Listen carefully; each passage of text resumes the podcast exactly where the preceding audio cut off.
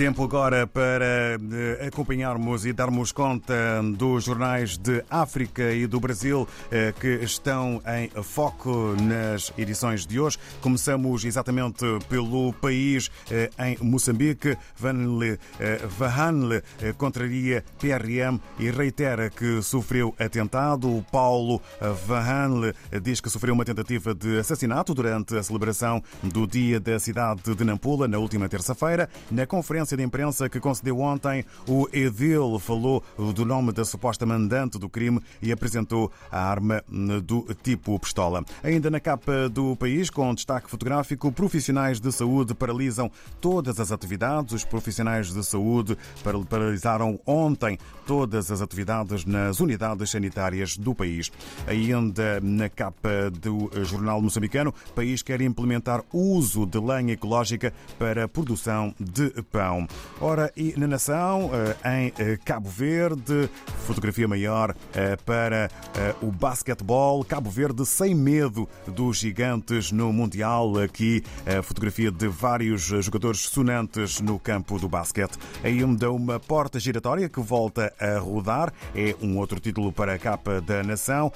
Benchimol é presidente da Comissão Executiva de Cabo Verde Airport. Avançamos para São Tomé e Príncipe, segundo a agência STP Press, São Tomé e Príncipe assume a presidência da CONSAN CPLP, é o Conselho de Segurança Alimentar e Nutricional eh, da CPLP. Um outro eh, título, FIFA organiza curso eh, para árbitros em São Tomé e Príncipe. Na Guiné-Bissau, o Democrata escreve sobre o novo preço do arroz. A COBES exorta o governo a aplicar medidas duras em caso de incumprimento. No Brasil, damos conta do que apresenta o jornal O Globo sobre porte de droga. Supremo Tribunal Federal forma maioria para estabelecer quantidade que diferencie usuário de maconha de traficante. Ministros divergem sobre quem fará a definição e qual será a quantidade. O julgamento é adiado de novo. No desporto, Rei, André e Cano marcam e Fluminense abre grande vantagem sobre a Olímpia nas quartas da Libertadores. A taça aqui evidenciada eh, pelo eh, jornal brasileiro Globo. No regresso à África, estamos já eh, com eh, o Armindo Loriano na redação do novo jornal em Angola. Muito bom dia. Vamos então aos temas principais na capa do novo jornal. Bom dia, caro Armindo.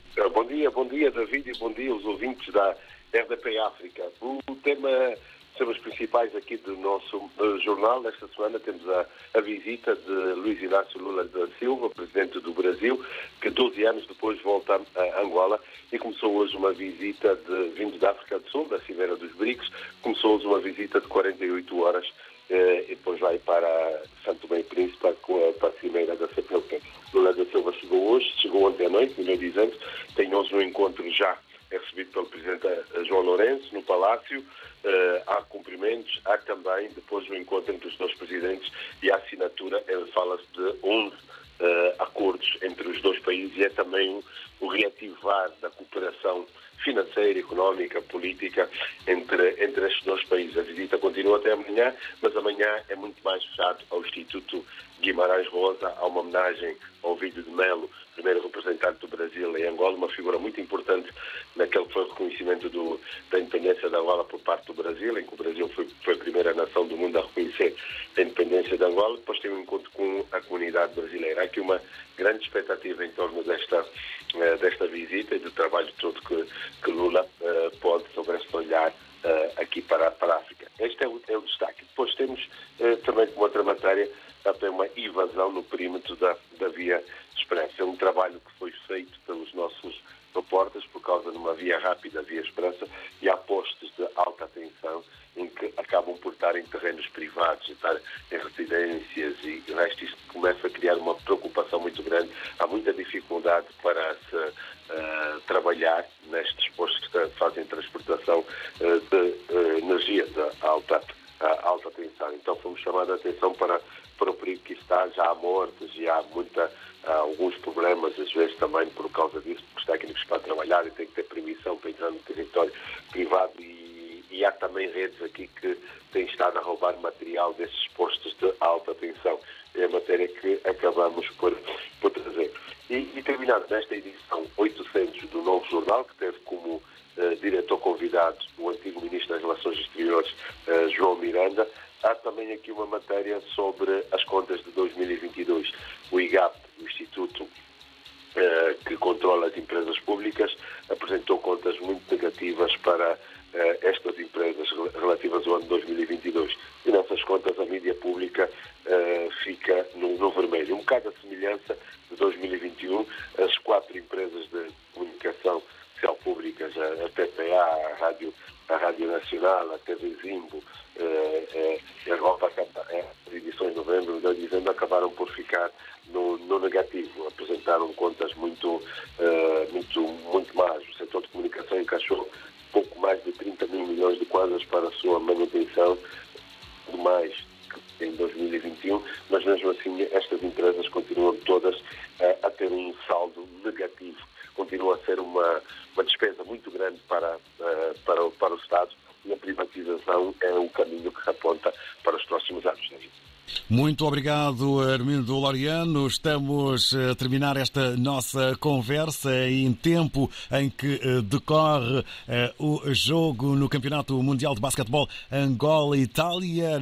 Eh, em 20 segundos, o que te apraz dizer sobre este encontro? Ah, verdade, o jogo está aqui a decorrer, estamos aqui também a acompanhar. A Itália é uma, é uma equipa forte, tem jogadores muito experientes e que jogam em, em várias línguas, em várias ligas, melhor dizendo, desculpem. Uh, Angola está a passar por uma fase nova, de uma seleção muito jovem, uma equipa completamente nova e já não tem poderio que tinha, que foi campeã africana durante muitos anos e, e, e é um período de adaptação. Vamos, uh, espero que tenhamos um bom resultado, mas acho que esta, esta Itália é muito forte em relação a esta seleção, que é uma seleção que está a pensar para o médio prazo, para uh, médio prazo, que nos próximos anos terão dar resultado, porque estamos a passar um processo de transição de uma geração para, para outra e, e daí. Mas contamos com boas prestações de Angola e, e de Cabo Verde. Penso eu que esta seleção de Cabo Verde, com o técnico Voada, uh, tem hipótese de ir muito longe, porque é uma seleção coesa, é uma seleção uh, que tem bons fundamentos técnicos e, e, e táticos e devo dizer que das duas que, que, aí, que aí estão, do, do, dos Palop, uh, devo dizer que tô, tô, tenho uma fé muito grande que Cabo Verde irá surpreender muito mais do que, muito mais do que Angola por tudo aquilo que eu disse do que a seleção está a passar. Acho que Cabo Verde está com mais sustentabilidade, tem mais coesão uh, para ir muito mais longe e o técnico é, é, muito bom, além também de algumas figuras que tem na equipe. Obrigado, caro Armindo Laureano, por essa análise. Um cantando, votos de uma boa jornada para toda a equipa da redação. Encontro o mercado com outra tranquilidade para a próxima semana. Bem, um grande abraço, verdade, estamos juntos. Obrigado e um bom dia.